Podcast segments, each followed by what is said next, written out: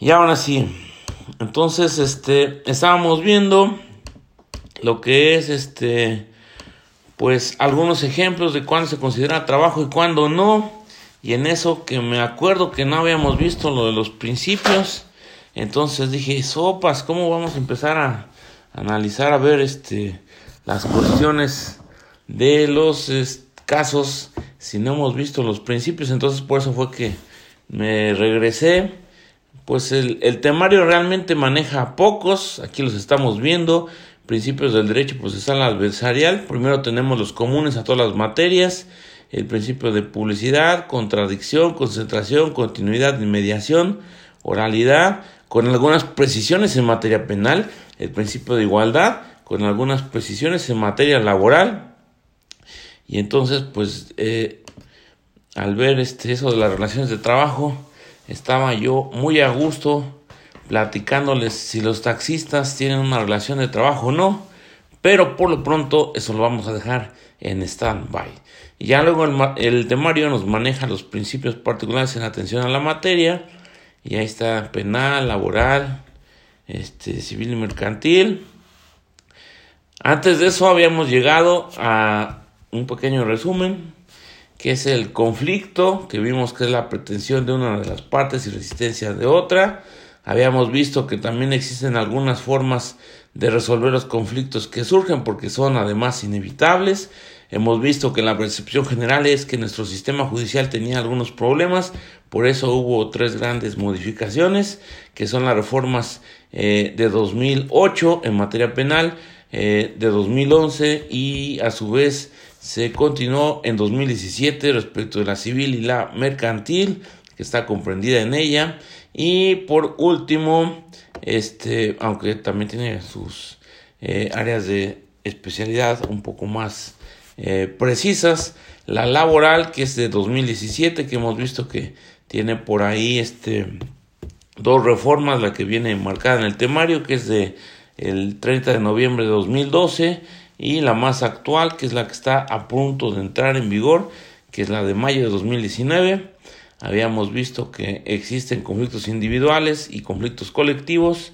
Eso lo vamos a ver más a detalle ahorita que acabemos los principios, pero nada más este para que poco a poco vayamos este haciendo eco en las mentes de todos y cada uno porque pues qué más quisiéramos que aprendiéramos todo a la primera, ¿verdad? Así como por arte de magia, como las USB de las computadoras o la nube, la carga uno y ya lo puede consultar eh, desde siempre, pero pues eso no sucede, hay que estar repitiendo repitiendo repitiendo, porque además este, pues las máquinas tienen la característica que muchas veces ya están más adelantadas en la cuestión de, de la data, de la big data, etcétera, y pues ya este podemos buscar en internet, en el semanario o en la publicación que más confianza les tenga, y además también recordemos que la la información que está indexada en la web pues es muy poquita, por eso hay algo que se llama Deep Web. No es necesariamente algo que sea tan macabro como nos lo manejan, simplemente pues es información que no está disponible en los buscadores normales. Y por eso mismo pues es como la punta de un iceberg. Lo que vemos en la web es muy poquito, lo que está hasta arriba, lo que está abajo es la mayor cantidad de información, pero no lo vemos. Entonces, este, les decía que eh, nada más por ahí como que permeando existen conflictos individuales y colectivos y están caracterizados no por el número de partes o por la complejidad de los asuntos, sino por el interés de grupo. Incluso el artículo 17 de la ley de la Constitución maneja lo que son las acciones colectivas, pero bueno, eso ya lo veremos más adelante. Se me cayó la constitución. Este, cuando lleguemos a esa situación vamos a ver qué es esto del interés de grupo, pero también es importante porque luego eh, hemos insistido en que eh, es muy importante para algunos casos, eh, dependiendo de la vía, porque todo lo actuado en una vía que no corresponde, pues puede ser nulo, ¿verdad? Y por último, también hemos visto así de, de repasón, que existen conflictos de naturaleza económica y existen conflictos de naturaleza jurídica. Así es de que en el derecho no nada más vemos cuestiones que son netamente relativas a las cuestiones de las leyes, sino que también el mismo derecho eh, maneja cuestiones económicas y uno de ellos es los procedimientos, eh, eh, los conflictos colectivos de naturaleza económica, que es un tipo de, de procedimiento que está previsto en la ley federal de trabajo.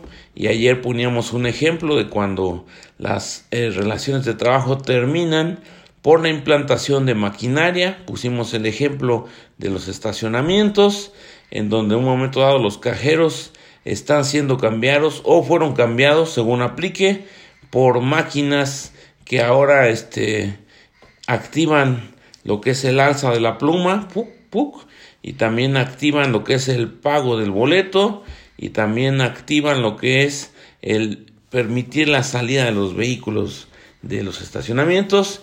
Y también hemos visto que eh, ahora nuestros conflictos tenemos con algo que la tutela judicial efectiva ha denominado como la cultura de la paz, como una nueva forma de resolver los conflictos que complementa la cuestión jurídica y que se materializó a través de los MASC mecanismos alternativos de solución de conflictos. El primero de ellos fue la conciliación, pero eh, la reforma más trascendente en ese aspecto fue cuando eso se hizo constitucional. Y bueno, pues actualmente en materia laboral sobre todo, es una cuestión que está establecida eh, como una fase eh, previa y obligatoria a la judicialización de los asuntos salvo los, los, este, las excepciones que están contempladas en el artículo 685 de la Ley Federal de Trabajo. Eh, y dentro de algunas de ellas, pues es este, lo que denominamos las discriminaciones, las por categorías sospechosas, cuestiones de raza, sexo, nacionalidad, eh, cuestiones de embarazo, etcétera, lo que son las cuestiones de los derechos colectivos, llámese por ahí este pues la libertad de asociación, la libertad sindical, la libertad de negociación colectiva, etcétera. Los que están en el 685 que no forman parte propiamente de nuestro temario, pero si alguien quiere darle alguna lectura y creo que eh, cuando lleguemos a ese punto ahondaremos un poco más, están en el 685. Y bueno, este tampoco está en el temario, pero creo que es importante tener en cuenta que si ahora eh, la fase de conciliación es obligatoria, pues en un momento dado, eh, aquí estaba viendo que dice la licenciada Norailda, todo negro. Ah, pero este dice que su cámara está fallando, dije yo. Quién sabe cuánto llevo ya hablando y yo apenas me estoy dando cuenta que está todo negro, pero según yo sí me estoy dando, me estoy viendo a mí mismo, aquí levanto mi mano derecha, aquí levanto mi mano izquierda y aquí levanto mis dos manos para saludarlos y mandarles un abrazo a la distancia, pero entonces eso era por su cámara, ok, yo creo que fue por el comentario que estaba saludando hace rato a todos, no se preocupen, aquí somos comprensivos, tolerantes y nada más queríamos hacer eh, énfasis de que los tenemos presentes en nuestras mentes y en nuestro corazón. Ah, entonces les decía que esto no viene en el temario, pero si tomamos en cuenta que ahora la fase de conciliación es obligatoria, pues es bueno tener en consideración que los principios del Centro Federal de Conciliación y Registro Laboral son los de legalidad, eh, independencia, transparencia, imparcialidad, objetividad, certeza, eficacia, confiabilidad, igualdad, profesionalismo, publicidad. Y esto solamente lo muestro para efectos de que vean que cada una de las fases tiene sus propios principios y por eso es importante conocerlos porque muchas veces eh, nos vamos o nos adecuamos a los que son los más comunes, pero como hemos visto, Actualmente eh, las leyes están dotadas de principios y por eso cada vez es más común eh, que se utilicen, ¿verdad? Aunque, insisto, muchos pudiéramos pensar que la mayoría de las cuestiones se aplica el ejercicio de subsunción, tenemos lo que es un hecho, vemos cuál es el supuesto jurídico en el que encuadra y encontramos la solución, pero ya hemos visto que muchas veces eh, no está tan claro, eh, aunque nos quedamos en pausa, no se me olvida, respecto de los trabajadores o no que son taxistas, pues ahí está, es una relación de trabajo de acuerdo a lo que dices la LFT, trabajo personal, subordinado y remunerado. También nos maneja que tiene un apartado de, de este, trabajos especiales, pero más allá de eso, en la realidad, pues no muchas veces no se cumplen las disposiciones que están ahí, pero vamos a regresar a eso cuando acabemos esto, que se ve de pronto lejano, pero no se preocupen, vamos a meterle el acelerador. Luego tenemos aquí que entonces el fundamento de los MASC es el artículo 17 constitucional, que de hecho eso lo encuadramos porque pues es uno de los orígenes y finalidades de la reforma.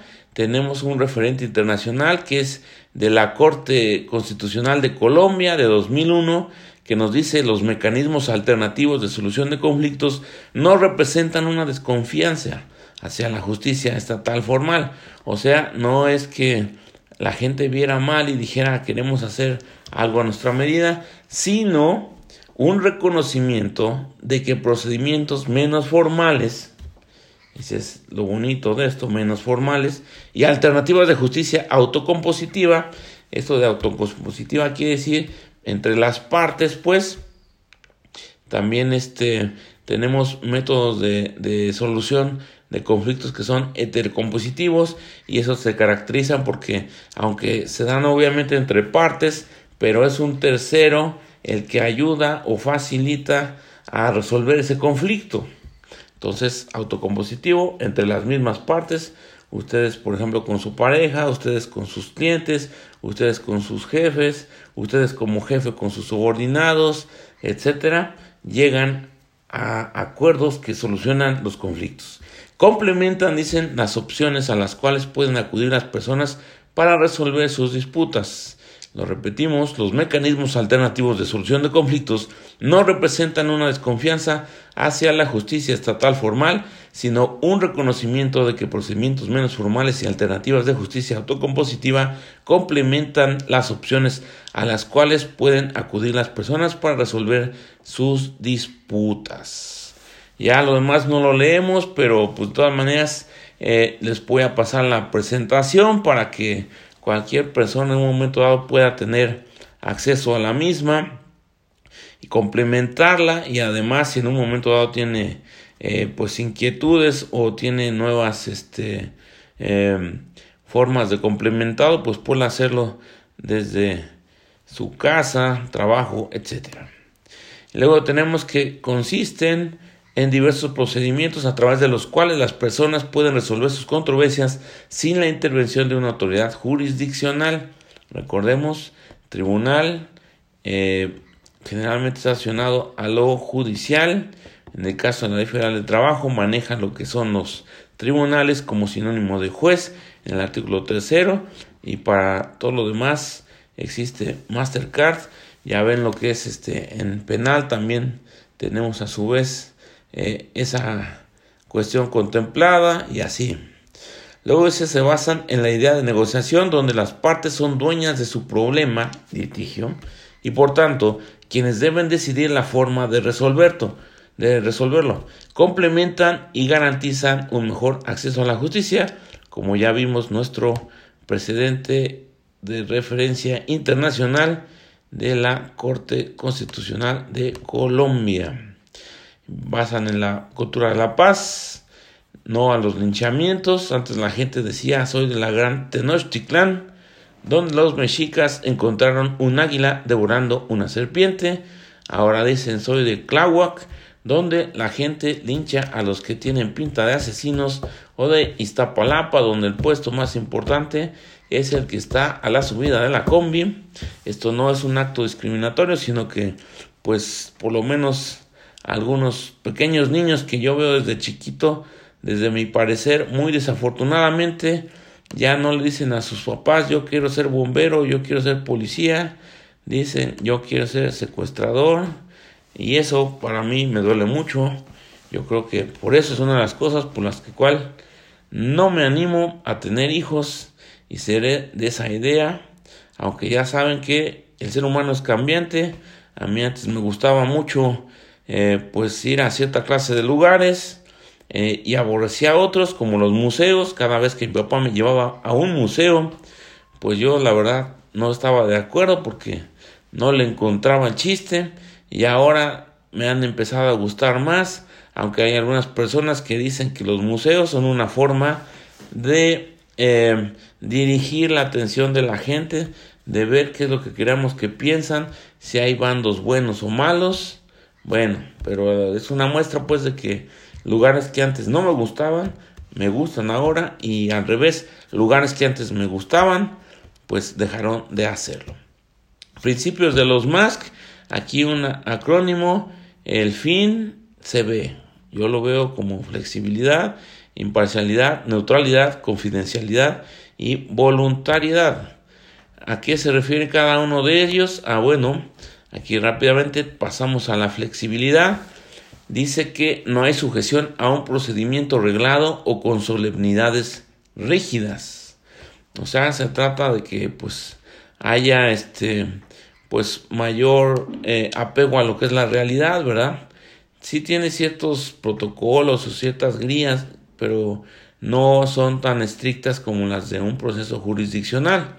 Entonces, eso es lo que, lo que marca este principio, que no hay sujeción a un procedimiento reglado o con solemnidades rígidas. Luego tenemos la imparcialidad, que no, no debe de tomar el tercero parte por ninguna de las personas inmersas en el procedimiento. Eh, eso es lo que consiste la imparcialidad, no toma parte por alguno de las partes. Así en esencia, les digo que esta presentación queda y pues como tampoco quiero estar leyendo y leyendo, pues simplemente leo lo que considero más importante, porque pues parece mentira, pero la memoria es bastante frágil, ¿verdad? Eh, aquí nos comenta el licenciado José Guadalupe, si, si algo eh, hizo alguna aportación, algún comentario que no yo hubiera anotado, porque ya dijimos los que anoté, eh, con todo gusto, ¿eh? Yo realmente este fueron los que pude captar y los tomé de esa manera, pero después ya no chequé el chat por si alguien quería, no sé, hacer uso de la palabra, hacer alguna anotación, como, como en este caso, esos son los que yo vi.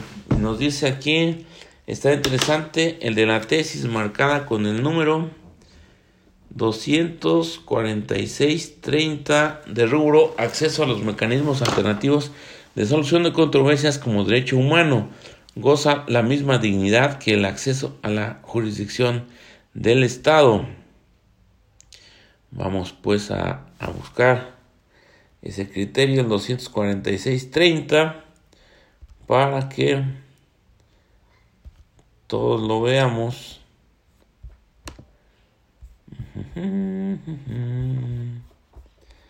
Onta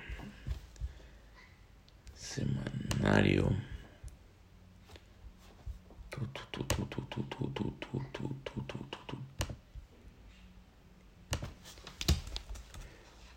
Doscientos cuarenta y seis treinta.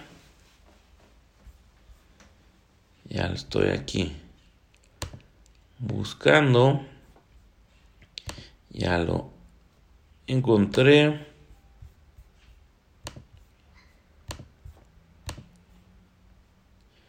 Ya me parece que ya lo estamos viendo. Dice los artículos 17, segundo párrafo. Bueno, eh, con el rubro es de colegiado, pero me parece bastante adecuada la idea. Acceso a los mecanismos alternativos de solución de controversias como derecho humano goza de la misma dignidad que el acceso a la jurisdicción del Estado. Y dice los artículos 17 de la Constitución, 14 del Pacto Internacional de Derechos Civiles y Políticos reconocen a favor de los gobernados el acceso efectivo a la jurisdicción del Estado que será encomendado a tribunales que estarán expeditos para impartir justicia emitiendo sus resoluciones de manera pronta, completa e imparcial. En este sentido, la Constitución Federal en el citado artículo 17 cuarto párrafo va más allá y además de garantizar el acceso a los tribunales previamente establecidos, reconoce como derecho humano la posibilidad de que los eh, conflictos también se puedan resolver mediante los mecanismos alternativos de solución de controversias siempre y cuando estén previstos por la ley. Sí, claro. Y ahora pues hemos visto que en materia laboral, en materia penal, incluso en materia eh, civil, están previstos como tales. Dice ahora bien, en cuanto a los mecanismos alternativos de solución de controversias, se rescata la idea de que son las partes las dueñas de su propio problema litigio. Ajá, y por tanto, ellas son quienes deben decidir la forma de resolverlo, por lo que pueden optar por un catálogo amplio de posibilidades en las que el proceso es una más. Sí, de hecho esto se parece un poco al criterio en este aspecto de que son dueñas de su propio problema litigio, al criterio de la Corte colombiana que platicábamos hace un momento. Y aquí viene también lo que les decíamos hace ratito, sin necesidad de una intervención jurisdiccional y consisten en la negociación, autocomposición, recordemos, autocomposición, las partes por sí mismas llegan a una solución, mediación, conciliación y arbitraje, y ahí ya participa un tercero que es el que facilita esta solución del conflicto. Luego, este, bueno, también creo que no lo he precisado, pero por las dudas, y si no, para el repaso, no es lo mismo lo que es la mediación de la conciliación del arbitraje porque se supone que en las primeras no existe la posibilidad de que un tercero desarrolle lo que es una este, solución para el conflicto entre las partes y en el eh, arbitraje sí, esa es la, la participación activa digamos. Ahora nuestra constitución pues ¿qué podemos decir? Eh, funde, escisiona o por algunos confunde lo que son la mediación de la conciliación.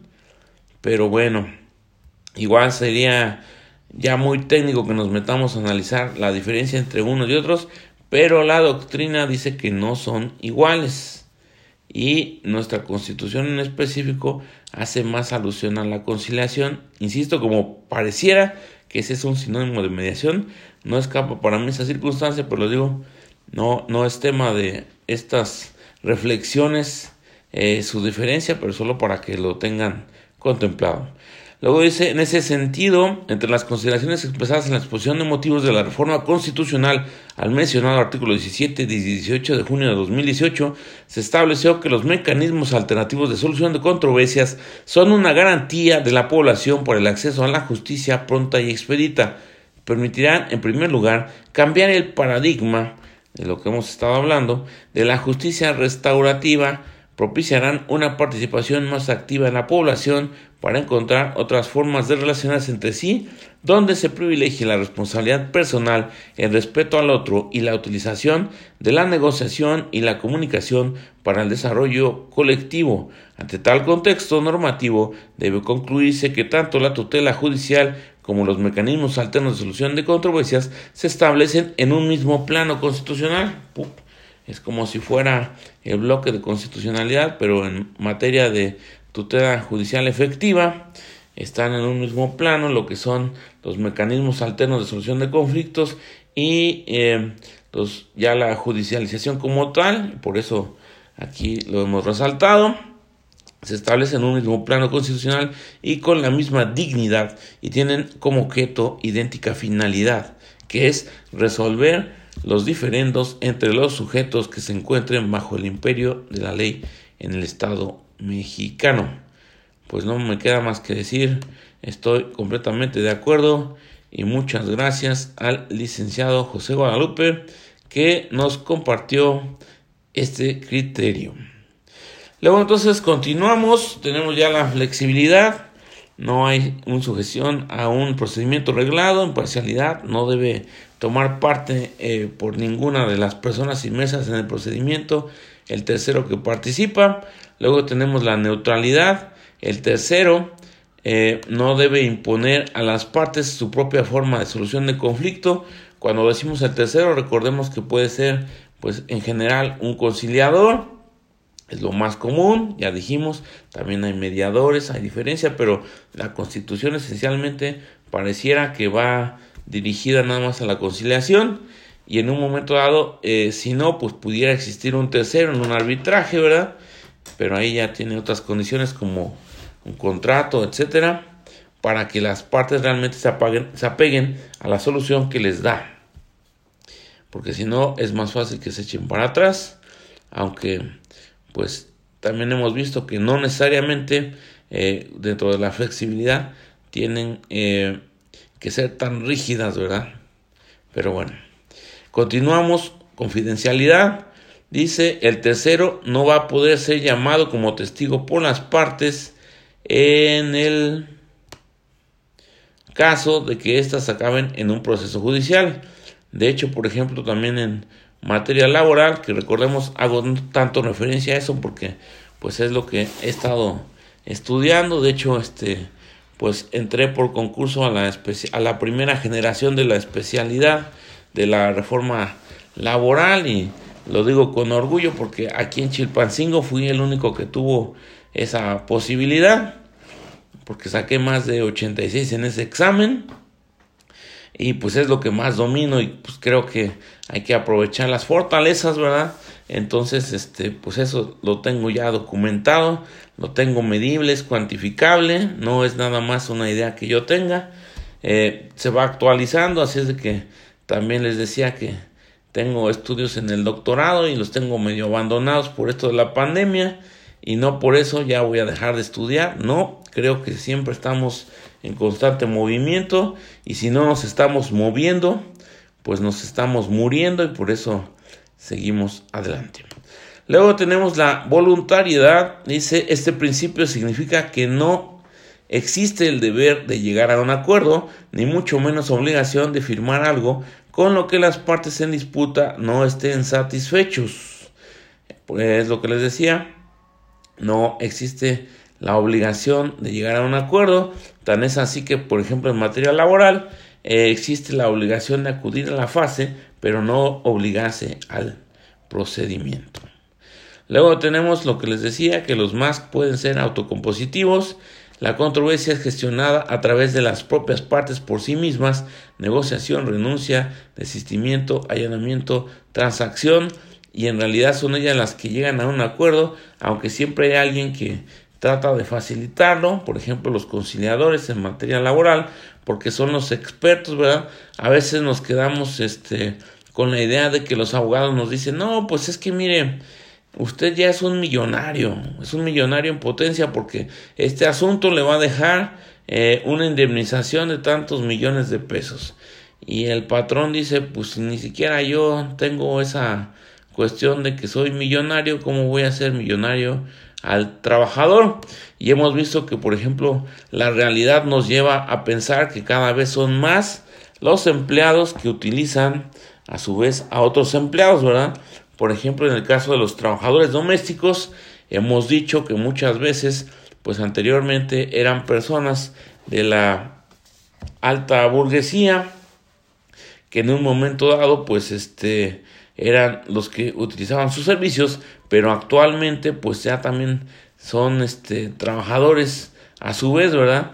Que a lo mejor trabaja este eh, el esposo, trabaja la esposa, tienen hijos y no tienen cómo dejarlos, con quién dejarlos, etcétera, etcétera, etcétera, y utilizan a una persona, entonces pues por eso ahí también todos somos de alguna forma trabajadores en ese supuesto y eso es lo que a veces complica las relaciones porque no todos tienen pues esa capacidad adquisitiva económica que antes hubieran tenido las que las personas que empleaban esa clase de servicios.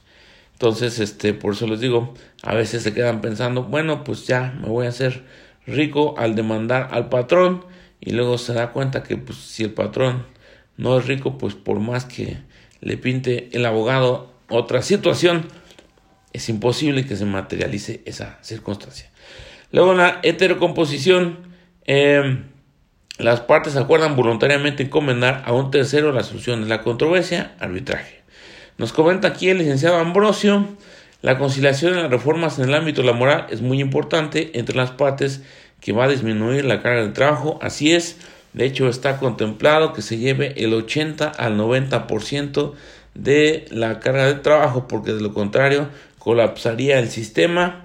Pues tenemos fe en que así sea y parte de eso es la cultura de la paz porque en un momento dado estamos luego muy acostumbrados a que todo lo que debemos judicializar pensando que así vamos a obtener una resolución favorable que nos va a sacar de el hoyo en el que luego estamos y eso es lo complicado del asunto.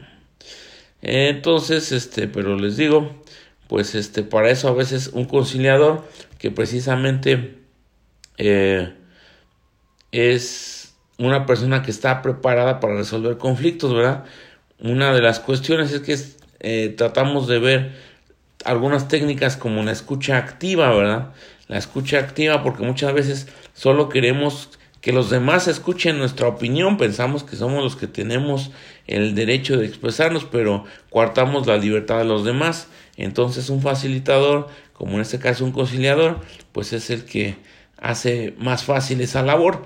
Y tan es así que, por ejemplo, para los conciliadores en materia laboral, pues no necesariamente llegamos al extremo de que se requiere una carrera de abogado o una eh, de psicología, etcétera, sino una que sea afina a derecho, pero ellos mismos tienen lo que son su, su, este, su centro de capacitación, su centro de actualización, porque no hay una sola carrera actualmente en nuestro país que sea específicamente contemplada para los mecanismos alternos de solución de conflictos de acuerdo a lo que el legislador ha establecido. Por eso mejor dice, ah, pues qué mejor que buscar el complemento del derecho con la psicología, con la conciliación, ¿verdad?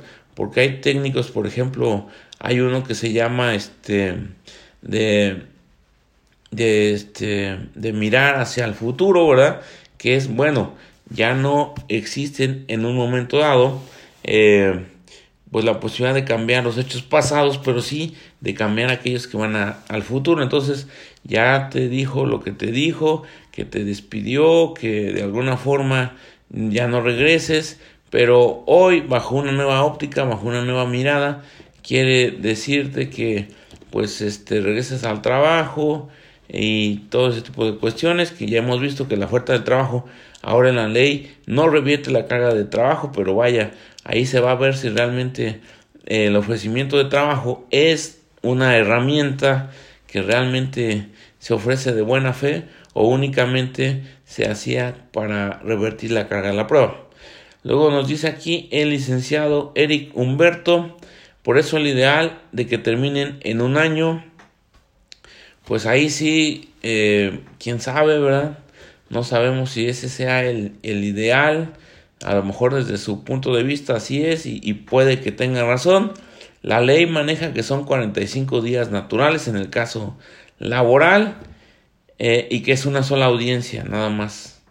Como que diciendo o lo logramos o no lo logramos porque si van a la audiencia y a la mera hora no quieren conciliar eh, y el facilitador, que es el conciliador, no logra con las técnicas que conoce, pues realmente ya se encerró, se bloqueó el cerebro, es lo que piensa el legislador.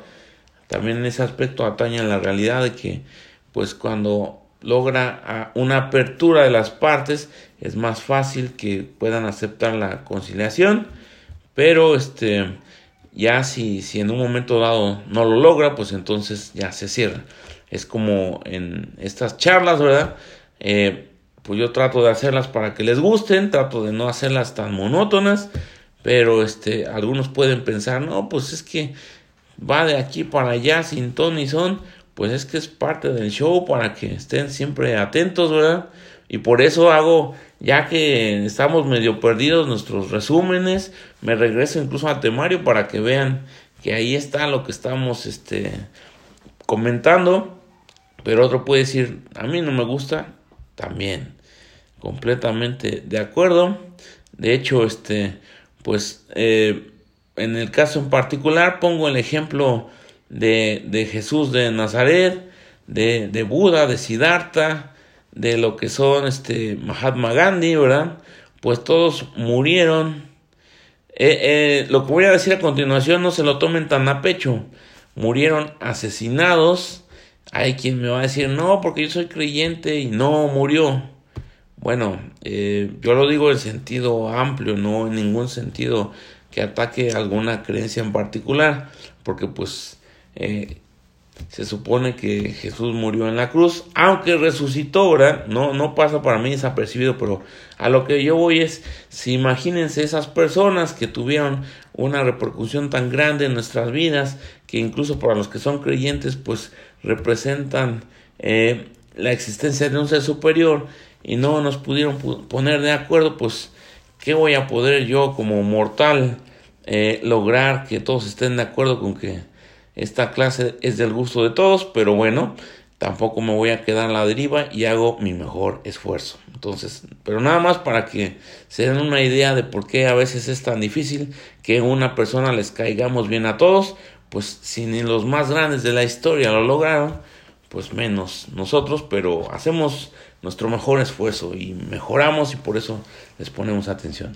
Nos dice el licenciado Ricardo hasta donde el conciliador, espérenme porque ya se me movió aquí, aquí está, hasta donde el conciliador puede aceptar la conciliación entre las partes, pero que evidentemente hay una desventaja para una de las partes, pues se supone que es ilimitado. La única eh, eh, cuestión que puede suscitarse es que exista renuncia de derechos.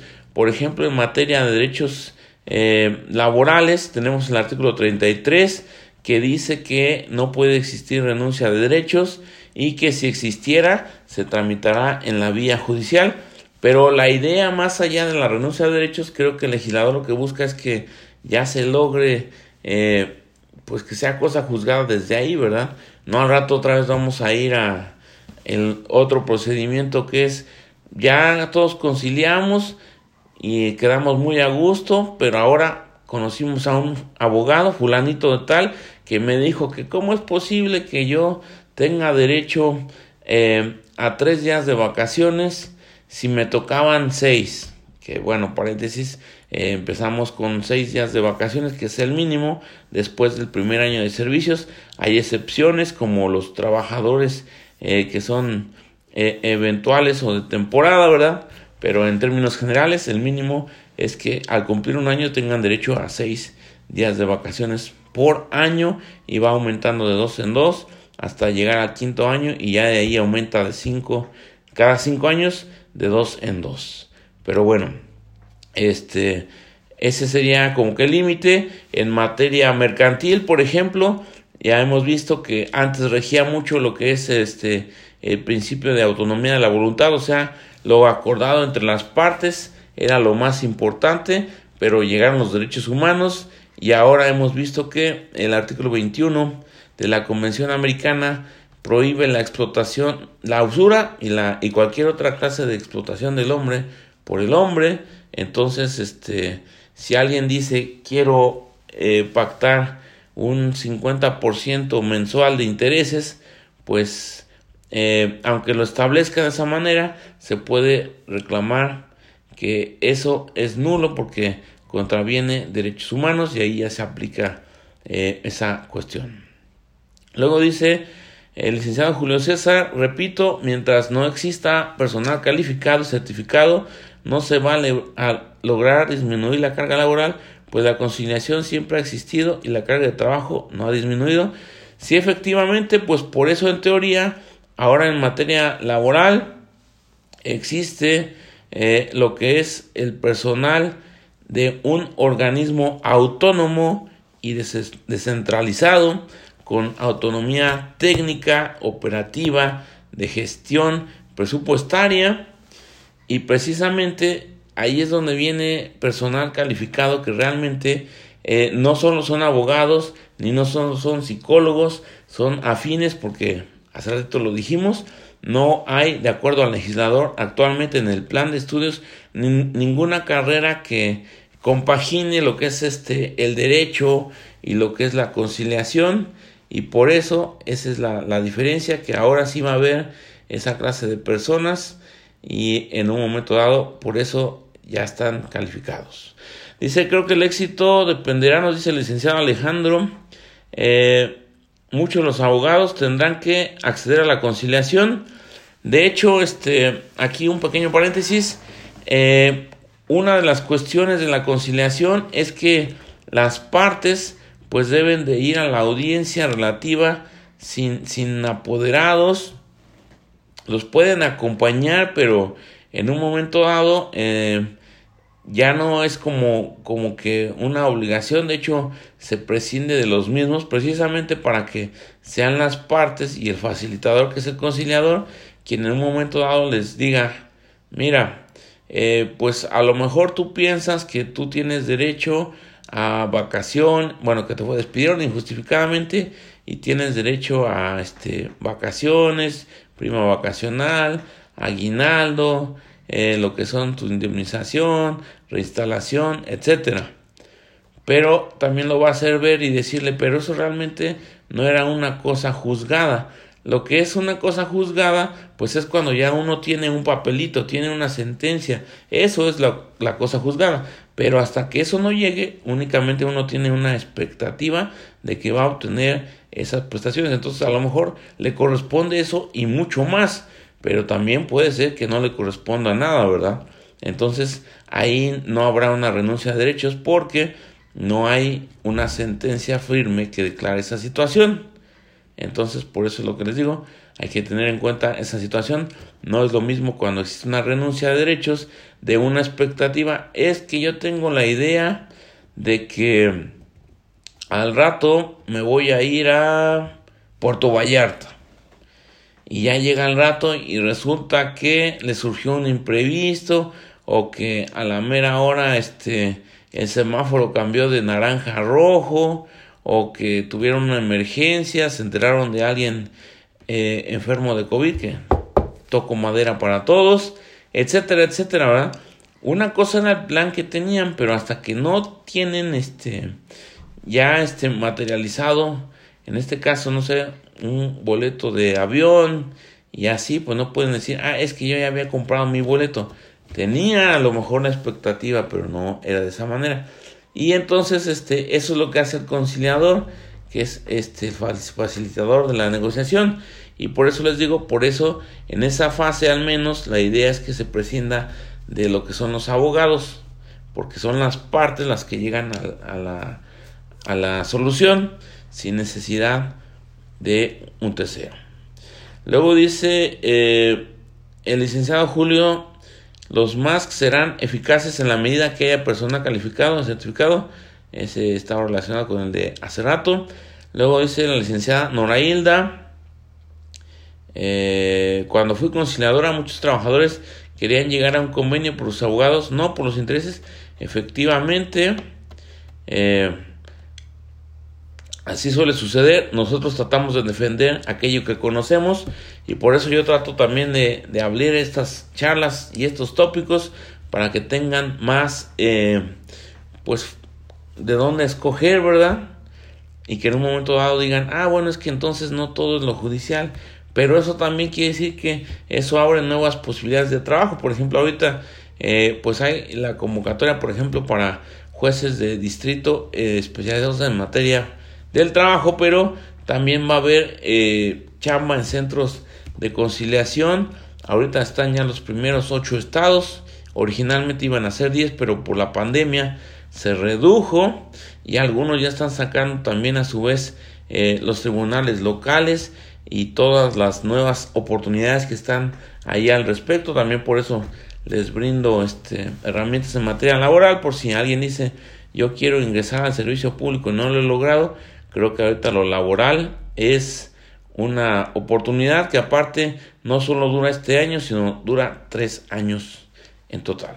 Y, e incluso pues como ahora eh, está tratando de renovarse, por ejemplo, los conciliadores no son eternos, ¿verdad? Sino que tienen una duración determinada y en un momento dado también eso va a suceder con otras cuestiones, lo cual se complementa con lo que hemos visto, por ejemplo, en materia federal, con el Consejo de la Judicatura que saca acuerdos para que en un momento dado las patentes ahora de secretario duren cinco años, no como ahora que son ya este llega uno al puesto y se puede dormir el, el sueño de los justos, ya no se preparan, pues total nadie me dice nada, mientras saque mi trabajo, en teoría por eso se van actualizando, no todos están de acuerdo porque eso también a su vez trastoca otra clase de intereses, como aquellos que dicen que pues cómo va a ser posible que cada cinco años estén eh, sujetos a la realización de exámenes para continuar con su permanencia. No estamos hablando necesariamente de controles de constancia, sino de actualización. Y entonces, este, pues ahí vemos que hay un choque, hay un conflicto, hay este, diversas maneras de verlo, pero de lo que se trata es de ver que esto va cambiando, ¿verdad? Y de que también hay que reconocer que hay muchas veces, así como hay personas que son muy dedicadas a la función, que dan clases, se preparan, toman clases, eh, hacen nuevas investigaciones, nuevas figuras, van viendo cómo hacer esto mejor. También existen otros que ya llegan eh, y es como los maridos en la mayoría de los matrimonios, ya sientan cabeza, como se dice coloquialmente, y ya no hacen nada por conquistar a sus parejas y a su vez también sus parejas esperan que los otros hagan todo y no necesariamente. Total que el chiste es de que ya no hay preparación, ya no hay actualización, ya no hay capacitación y eso pues hace que se vayan alejando de la realidad, que crean que todo se resuelve de una manera determinada, ¿verdad? Y entonces volvemos a lo mismo, no se dan cuenta que el mundo va cambiando y que si nosotros no nos estamos renovando, estamos muriendo. Luego nos dice aquí el licenciado Arturo, muchas veces es el abogado quien entorpece las negociaciones, efectivamente, eso más o menos ya lo comentamos. Luego la licenciada Irán, también habrá que cuidar la cuestión ética y los principios como de imparcialidad en los conciliadores. Ajá, sí, en este caso pues hemos visto que los principios de los más, pues dentro de ellos está la imparcialidad y la, neutralidad y la confidencialidad también, ¿verdad? Que todo eso va encaminado a lo que usted nos comenta, generar la confianza en la solución alterna, ¿verdad? Y precisamente esas conciliaciones no se van a agravar como las audiencias, ¿verdad? Y por eso se supone que hay más flexibilidad para que realmente sean efectivos, ¿verdad? Ya el tiempo lo dirá y en un momento dado si no funciona también ir viendo qué podemos hacer para mejorar porque, insisto, ya hay una solución, se va a implementar y seguramente no va a ser como queramos, eh, pero lo importante ahí es seguirla desarrollando. Luego nos comenta la licenciada Nora Hilda, pero eran por cosas, por ejemplo, de que no se llevaban bien con el otro abogado. Ajá, sí, claro, también hay que ver que a veces no concilian porque son abogados, incluso algunos me ha tocado que son parejas, ¿no? Que en un momento dado eh, una persona representaba de los abogados a una de las partes y el otro al otro y pues en un momento dado, aunque no iban a la fase de conciliación o no fuera necesariamente, pues ya les estaba metiendo el gusanito, ¿verdad? Eh, incluso cuando estaba este, pues ya la cuestión esta de, del litigio en la materia laboral anterior, pues este, cada uno representaba una de las partes, porque ya se estaban divorciando, eh, incluso había otros que habían también nada más una simulación, ¿verdad? Y total que lo que querían era sacarle eh, pues lana a la gente, como nos dice aquí, como la Lady 100 pesos, nos comentan. Luego dice este el licenciado Ricardo, Considero que la parte de los sueldos es importante para evitar en gran medida que algunas de las partes puedan sobornarlos. Pues sí, también estoy de acuerdo. En general las cosas recordemos que son multifactoriales. A nosotros nos gusta pensar que una es la solución y es mágica además. Pero la realidad es que muchas veces son cuestiones que tienen eh, multifactores como las reformas hemos visto, no es que fue, por ejemplo, la penal por el documental de presunto culpable, aunque se le diera difusión después o algo así, sino que fueron tantas cosas que es como un vaso de agua que se va llenando, se va llenando hasta que ¡pup! se vacía porque ya no cabe más en el recipiente. Luego continuamos eh, los principios procesales eh, adversariales que son comunes. Tenemos el principio de publicidad, tenemos que existe inmediata, inmediata, y pues bueno, no es otra cosa que el conocimiento del público en general, lo cual permite la fiscalización popular del funcionamiento de la justicia. Eh, en la primera, la publicidad inmediata, existe la posibilidad de que cualquier miembro de la comunidad pueda ser espectador y oyente de los debates de la audiencia, así como de divulgar lo que han podido ver y oír. Y en la segunda, la inmediata, permite conocer lo que ocurre en el juicio a través de algún medio de comunicación social, sea la radio, la prensa, la televisión, etcétera. Esto, pues recordemos con sus matices. Luego también tenemos el principio de contradicción. Dice que en el juicio y lo que se aporta al mismo versa sobre las diferencias en los hechos aducidos por las partes. Tiene algunas implicaciones. Aquí yo le puse las que me parecieron más importantes, ejercicio amplio del derecho de defensa, reconocimiento de todas las partes, posibilidad que tienen las partes de acceder a los tribunales en cada instante, necesidad de que el procesado deba ser oído. Pero entonces el juicio y lo que se aporte al mismo besa sobre las diferencias en los hechos aducidos, ¿verdad? Si estamos hablando de un despido injustificado, no vamos a exhibir si era el reparto de utilidades bastante y suficiente, si no tiene nada que ver en el asunto, ¿verdad? Se ciñe a lo que son los hechos en materia del conflicto. Y luego tenemos el principio de concentración, significa que el procedimiento se debe desarrollar preferentemente en una sola audiencia o en las menos posibles. Luego tenemos el principio de continuidad, procura el desarrollo de las audiencias, diligencias y actuaciones desde que inician hasta que terminan, el principio de mediación, la apreciación directa del juez, por eso el juez a cargo deberá estar presente en el desarrollo de las audiencias, el principio de oralidad, con algunas expresiones en materia penal, esto es que sea de manera verbal, en el penal denota la prohibición de leer porque no está expresamente establecido, ah, no denota, perdón, la prohibición de leer porque no está expresamente establecido en la ley y por otro lado, ante la fragilidad de la memoria, lo cual justifica el recurso de la lectura de notas.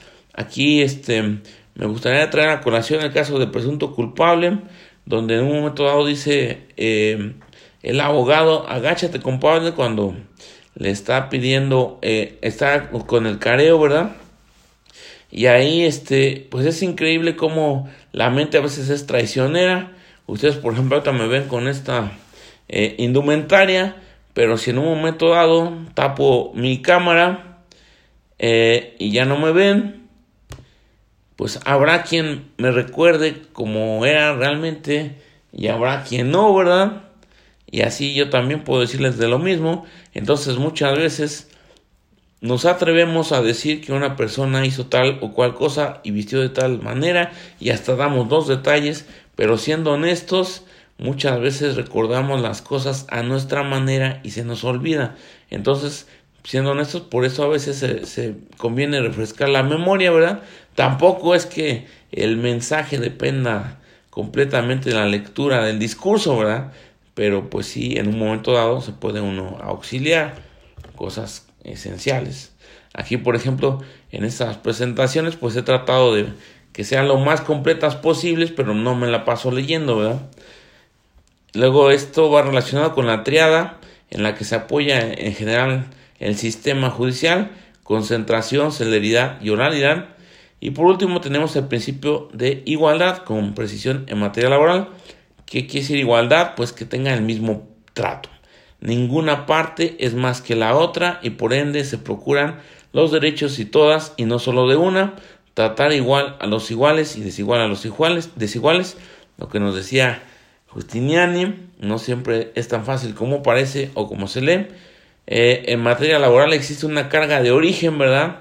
Basada en el concepto de justicia social. Está establecida en el artículo 784 de la LFT en conjunción con algunos otros artículos como son el 804 y el 805 que le dispone al patrón la obligación de conservar ciertos documentos y si no los lleva en el centro de trabajo como las listas de raya eh, eh, lo que son eh, las listas del pago de ciertas cuestiones como prestaciones etcétera pues tendrá de todas maneras la obligación de probarla con otras cuestiones verdad entonces esto va encaminado a tratar de equilibrar las desigualdades o desventajas que existan, ¿verdad?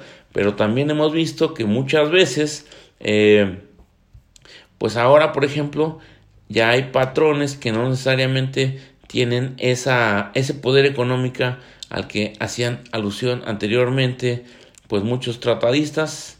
Ya este va a ser hora del receso, nomás para concluir, porque luego me quedan pendientes las participaciones y este ya nos hacemos alusión. Dice el licenciado Ricardo, considero que la parte de los sueldos es importante, a esa ya la habíamos leído, más bien nos faltaba la del licenciado Arturo. El principio de contradicción tiene como finalidad el derecho de defensa, exactamente, tener la posibilidad de refutar las pruebas mediante un contrainterrogatorio. Completamente de acuerdo.